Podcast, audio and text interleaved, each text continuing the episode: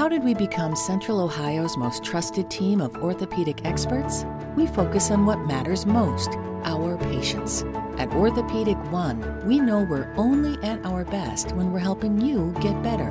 And every day, your commitment to overcoming pain and injury inspires and moves us.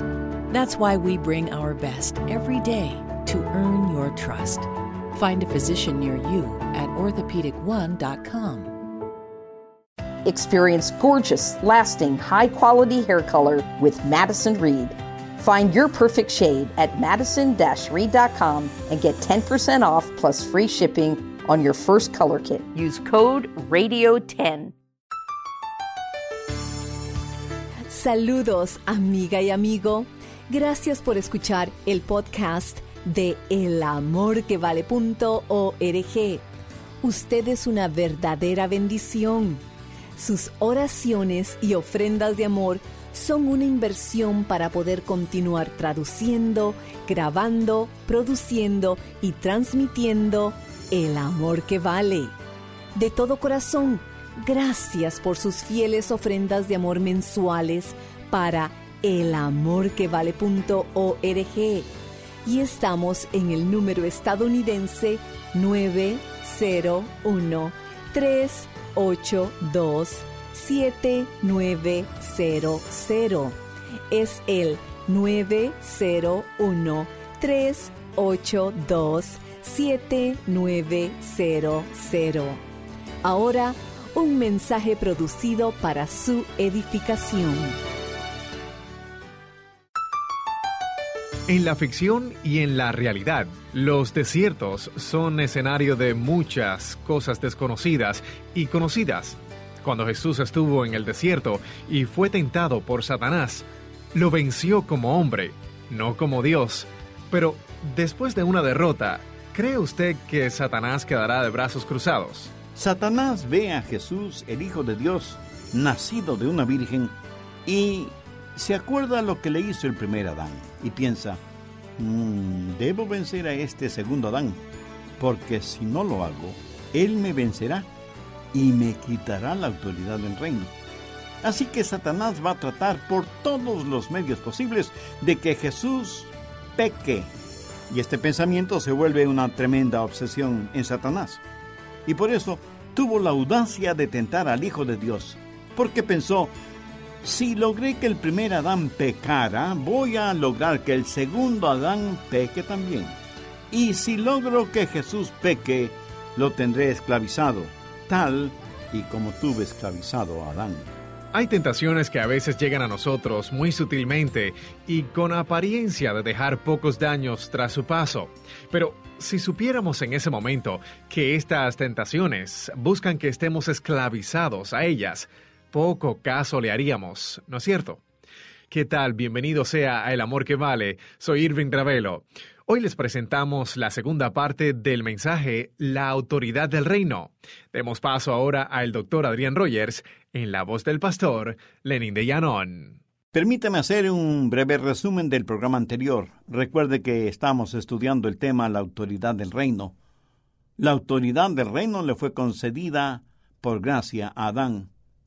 Leemos en Efesios 1 desde el verso 15 por esta causa también yo, habiendo oído de vuestra fe en el Señor Jesús y de vuestro amor para con todos los santos, no ceso de dar gracias por vosotros, haciendo memoria de vosotros en mis oraciones, para que el Dios de nuestro Señor Jesucristo, el Padre de Gloria, os dé espíritu de sabiduría y de revelación en el conocimiento de Él alumbrando los ojos de vuestro entendimiento, para que sepáis cuál es la esperanza a que Él os ha llamado, y cuáles las riquezas de la gloria de su herencia en los santos, y cuál la supereminente grandeza de su poder para con nosotros los que creemos, según la operación del poder de su fuerza, la cual operó en Cristo resucitándole de los muertos y sentándole a la diestra en los lugares celestiales, sobre todo principado y autoridad y poder y señorío,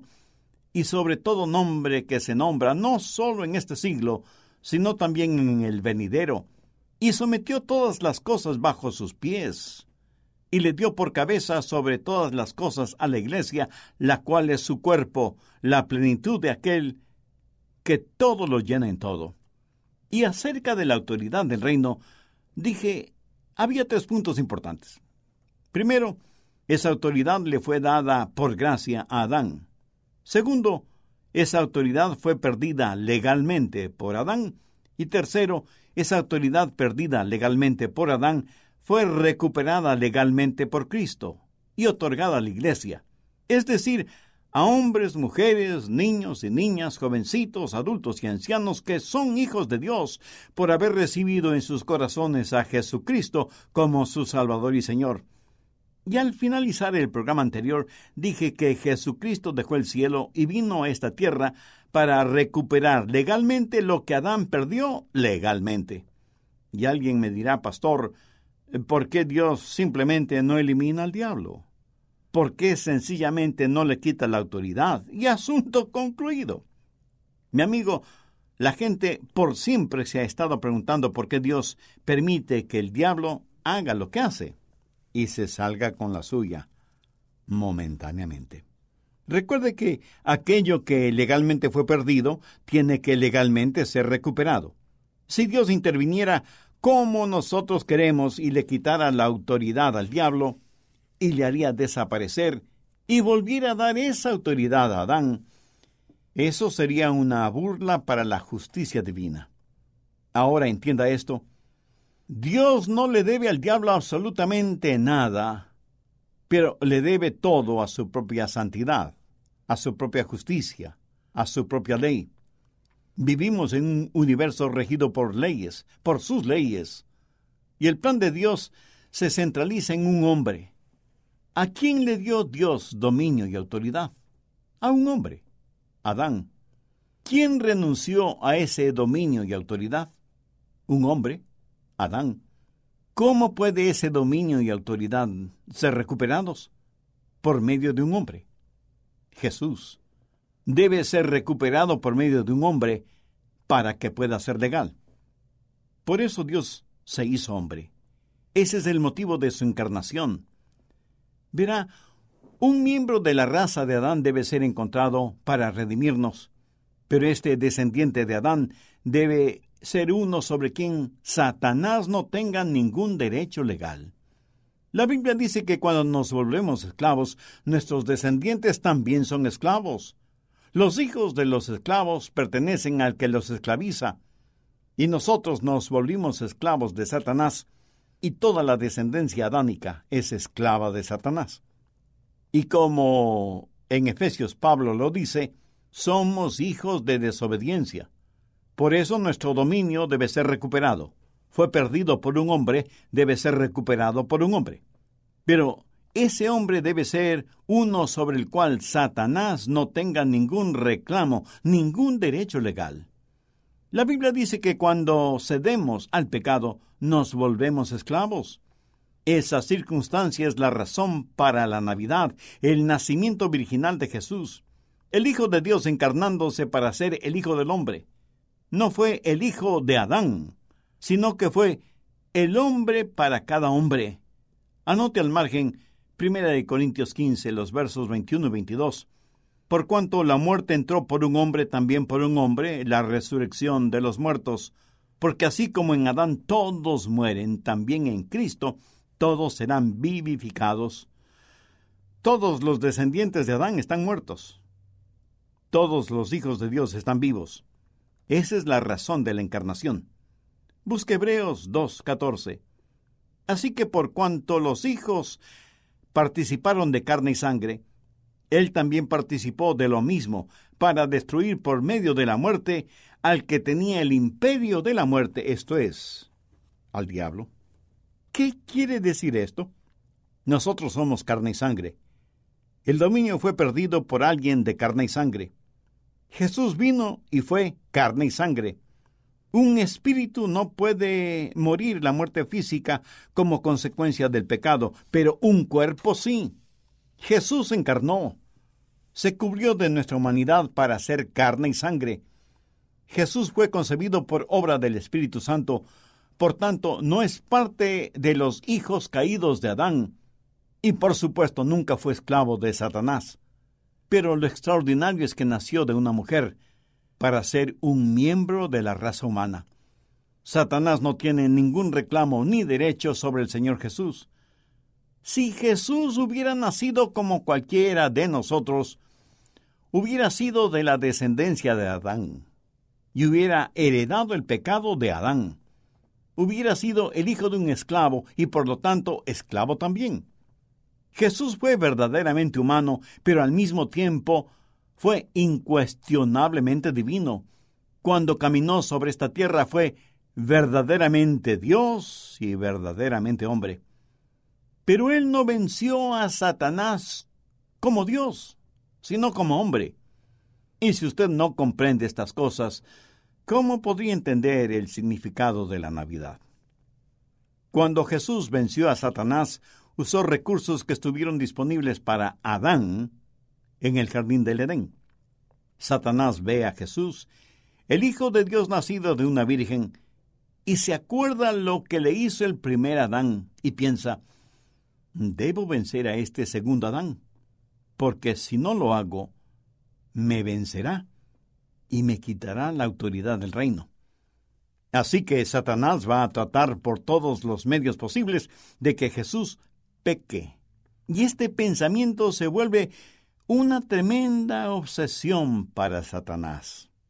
Y por eso tuvo la audacia de tentar al Hijo de Dios.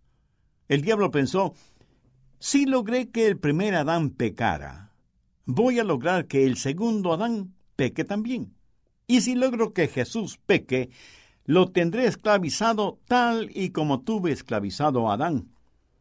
Esa fue la razón para la tentación de Jesús en el desierto. Satanás quería que Jesús pecara, porque si él lograba que Jesús pecara, aunque fuera con un solo pecado, todo el plan de la redención del hombre se destruiría. Veamos Lucas 4 desde el verso 3. Entonces el diablo le dijo, Si eres hijo de Dios, di a esta piedra que se convierta en pan. Jesús respondiéndole dijo, escrito está, no solo de pan vivirá el hombre, sino de toda palabra de Dios. Y le llevó el diablo a un monte alto, y le mostró en un momento todos los reinos de la tierra. Y le dijo el diablo, A ti te daré toda esta potestad y la gloria de ellos, porque a mí me ha sido entregada, y a quien quiero la doy. Si tú postrado me adorares, todos serán tuyos. Respondiendo Jesús le dijo, Vete de mí, Satanás, porque escrito está, Al Señor tu Dios adorarás, y a Él solo servirás. Adán perdió su propiedad en un hermoso jardín. Jesús venció a Satanás en el desierto. Pero ¿cómo venció Jesús a Satanás? Un notable escritor cristiano se imagina en la siguiente conversación entre Jesús y Satanás. Jesús le dice, Mira, Satanás, como Dios que soy puedo hacerte desaparecer, eliminarte este mismo instante, pero no te voy a vencer ejercitando mi poder como Dios. Te voy a vencer en mi condición de hombre. Todas las armas que tuvo Adán en el jardín del Edén fueron las armas que Jesús utilizó para derrotar a Satanás. Y estoy seguro que alguien me preguntará, eh, eh, Pastor Rogers, eh, ¿cuáles fueron esas armas? Porque yo no leo en el libro de Génesis que Adán haya tenido ningún arma. Amigo, su pregunta es válida, pero el problema es que seguramente usted está pensando en armas convencionales, que en esos tiempos probablemente eran espadas, flechas, dagas, lanzas y cosas por el estilo. Las armas que Adán tuvo fueron el Espíritu de Dios y la palabra de Dios. En Lucas 4.1 leemos, Jesús, lleno del Espíritu Santo, fue llevado por el Espíritu al desierto. Recuerde que cuando Jesús fue bautizado, fue lleno y ungido con el Espíritu y por el Espíritu Santo y usó la palabra de Dios. Cuando Satanás le dijo que se postrara y le adorara, Jesús le contestó, escrito está, al Señor tu Dios adorarás y a Él solo servirás. Entiende ahora cuáles son las armas que Jesús utilizó para vencer a Satanás. El ungimiento del Espíritu Santo y la autoridad de la palabra de Dios. Con esas armas, Jesús ganó la batalla contra el tentador. Y esa es la manera en que Jesús continúa ganando la batalla. Fue como un hombre que Jesús venció a Satanás. Satanás persiguió a Jesús en Getsemaní y siguió haciéndolo hasta el sangriento Calvario. Y ese fue el peor error que pudo haber cometido. Las hordas infernales estaban ladrando por la sangre de Cristo. Satanás no creía que Jesús estaría realmente dispuesto a pagar con su propia vida en rescate del hombre y llevar en sí mismo los pecados de todo el mundo. Satanás no creía que Jesús estuviera dispuesto a pagar por el pecado de Adán, y en Adán el pecado de la raza humana, ni mucho menos aceptar ser el objeto de la justa ira del Padre. Sin embargo, en Getsemaní, Jesús dijo, Padre, si quieres, pasa de mí esta copa, pero no se haga mi voluntad sino la tuya. Y Jesús fue al ignominioso Calvario y desde la cruz dijo, consumado es. Cuando murió, le pusieron en una tumba que ni siquiera le pertenecía. Y estoy seguro que Satanás y todas las fuerzas infernales habrán hecho hasta lo imposible para que Jesús no salga de esa tumba, para que no resucite, porque si Jesús resucitaba, eso sería señal de que el Padre había aceptado el sacrificio del Hijo y que el dominio y poder legal de Satanás había llegado a su fin. Al tercer día, Jesús resucitó de entre los muertos y salió de la tumba, demostrando que era el Hijo de Dios con poder. Y al hacerlo, destruyó el reino de Satanás. Luego Jesús fue hasta el monte de los olivos y dijo a sus discípulos, Toda autoridad me es dada en el cielo y la tierra. La autoridad que tenía en el cielo ahora la tiene también en la tierra. Ha ganado esa autoridad legalmente. Por tanto, id y haced discípulos a todas las naciones. ¿Qué es lo que está diciendo Jesús? Tengo la autoridad y ahora le entrego a ustedes para que tengan el poder para hacer lo que les he mandado hacer. Y después de eso, majestuosamente ascendió a los cielos. ¿Qué es lo que leemos en Efesios 1:21? Sobre todo principado y autoridad y poder y señorío, y sobre todo nombre que se nombra, no solo en este siglo, sino también en el venidero esa gloriosa autoridad le fue dada a su iglesia, o sea, a todos nosotros los creyentes en el Señor Jesucristo, para que trabajemos y obremos en su nombre. Busque Lucas 10, 19. He aquí os doy potestad. Esto significa, he aquí os doy autoridad. ¿Para qué? Para hollar serpientes y escorpiones, y sobre toda fuerza del enemigo, y nada os dañará. Se cuenta que dos demonios estaban conversando acerca de lo que Jesús hizo en la cruz, cómo derrumbó principados y potestades, cómo redimió a los hombres, cómo rompió el dominio de Satanás sobre la raza humana, cómo Jesús fue enterrado en una tumba y luego resucitó, y después ascendió a los cielos, y cómo ahora está sentado a la diestra de Dios el Padre, y cómo un día volverá a la tierra, no ya como cordero, sino como rey. Y uno de los demonios hizo el siguiente comentario. Si esos teólogos liberales dejan a Jesús salir de la tumba y esos predicadores bíblicos en realidad explicaran a la gente estas cosas, que el infierno nos ayude. ¿Qué es lo que dijo el Señor Jesucristo? Toda autoridad me es dada en el cielo y en la tierra. Debo admitir que el concepto de autoridad del reino es algo realmente increíble. Dios quiere que usted, que yo, que todos sus hijos vivamos en victoria. Pero usted no puede tener la autoridad del reino sin tener al rey, sin tener al Señor Jesucristo. ¿Conoce a Jesús personalmente? ¿Es usted salvo o salvo? ¿Está absolutamente seguro de su salvación? Si aún no es salvo, ¿No quisiera hacer esa decisión ahora mismo? ¿No quisiera nacer de nuevo y saber que va rumbo a su hogar celestial?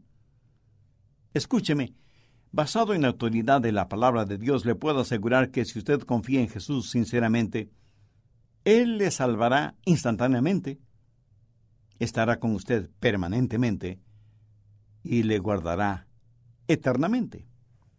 Esa es la gran verdad del Evangelio. Yo voy a orar una sencilla oración para que le sirva de guía. Pero dígala con fe, con convicción, con sinceridad. Querido Dios, sé que me amas y quieres salvarme. También sé que soy pecador y que yo mismo no puedo salvarme, por eso vengo en busca de tu misericordia y gracia. Señor Jesús, tú moriste por mí para perdonarme y salvarme.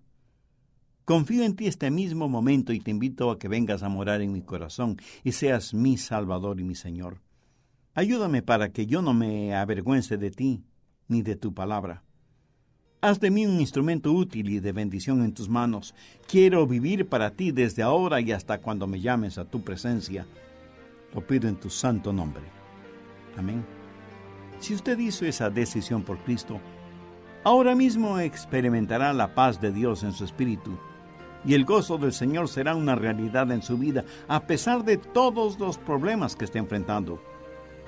Nos gustaría mucho que usted nos escribiera compartiendo con nosotros acerca de su decisión por Cristo.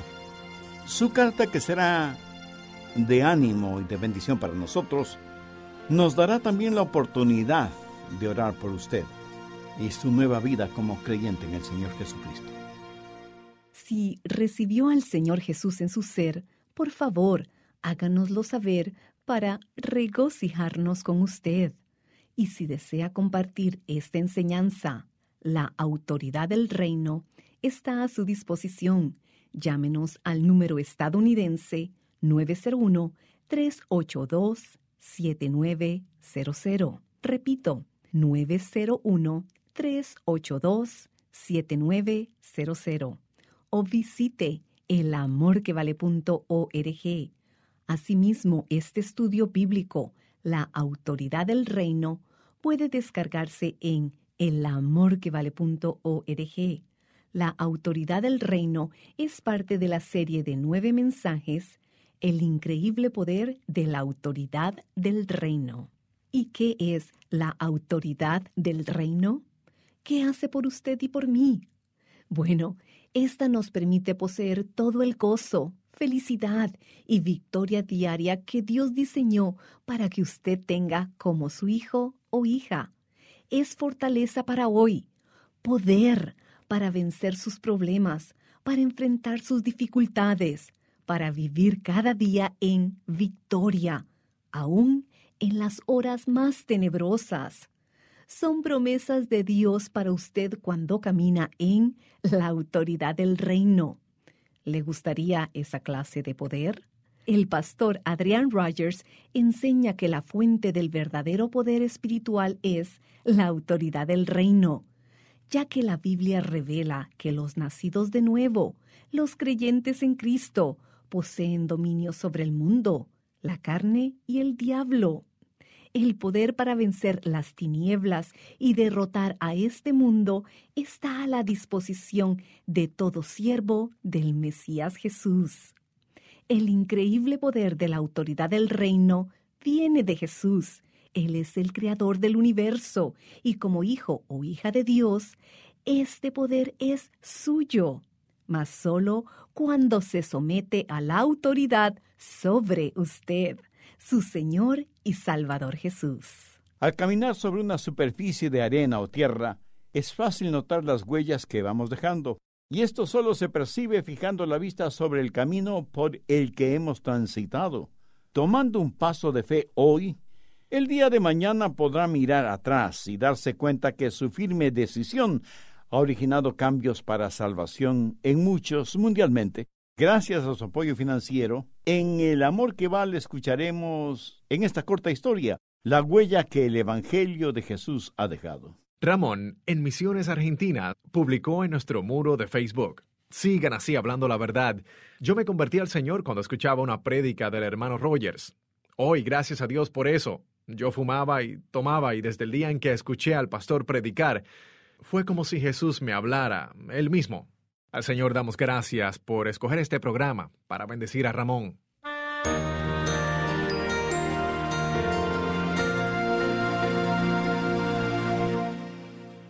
Es un gozo para nosotros recibir y leer su correspondencia. Gracias por escribirnos. Y toda la honra y toda la gloria sea para nuestro Señor Jesús. Si desea contactarnos en la Internet, puede hacerlo mediante www.elamorquevale.org, donde también puede volver a escuchar el mensaje de hoy. Nuevamente, nuestro número estadounidense es el 901 382 7900. Reitero, 901-382-7900. O envíenos su correspondencia a El Amor que Vale, P.O. Box 38400, Memphis, Tennessee 38183, Estados Unidos. Gracias nuevamente por escucharnos. Usted es una parte muy importante del amor que vale y le consideramos parte de nuestra familia. Soy Irving Ravelo. Será hasta la próxima. Oramos que estos mensajes sean de bendición para usted y que la enseñanza de hoy le haya ayudado a comprender aún más que el Señor Jesucristo es el amor que vale.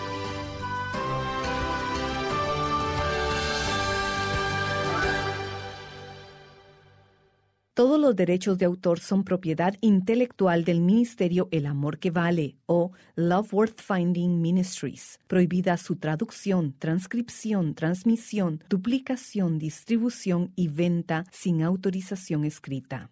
Nada es más importante que tu familia, así que ¿no se merecen lo mejor? Eggland's Best te brinda un mejor sabor y nutrición. En comparación con los huevos ordinarios, Eggland's Best te ofrece 10 veces más vitamina E, 25% menos de grasa saturada y 6 veces más vitamina D, junto con ese sabor delicioso y fresco de granja que a ti y a tu familia les encanta. Todos queremos lo mejor para nuestras familias, entonces, ¿por qué no los mejores huevos? Porque la manera en que tú cuidas a tu familia no tiene nada de ordinario, solo Eggland's Best. Mejor sabor, mejor nutrición, mejores huevos.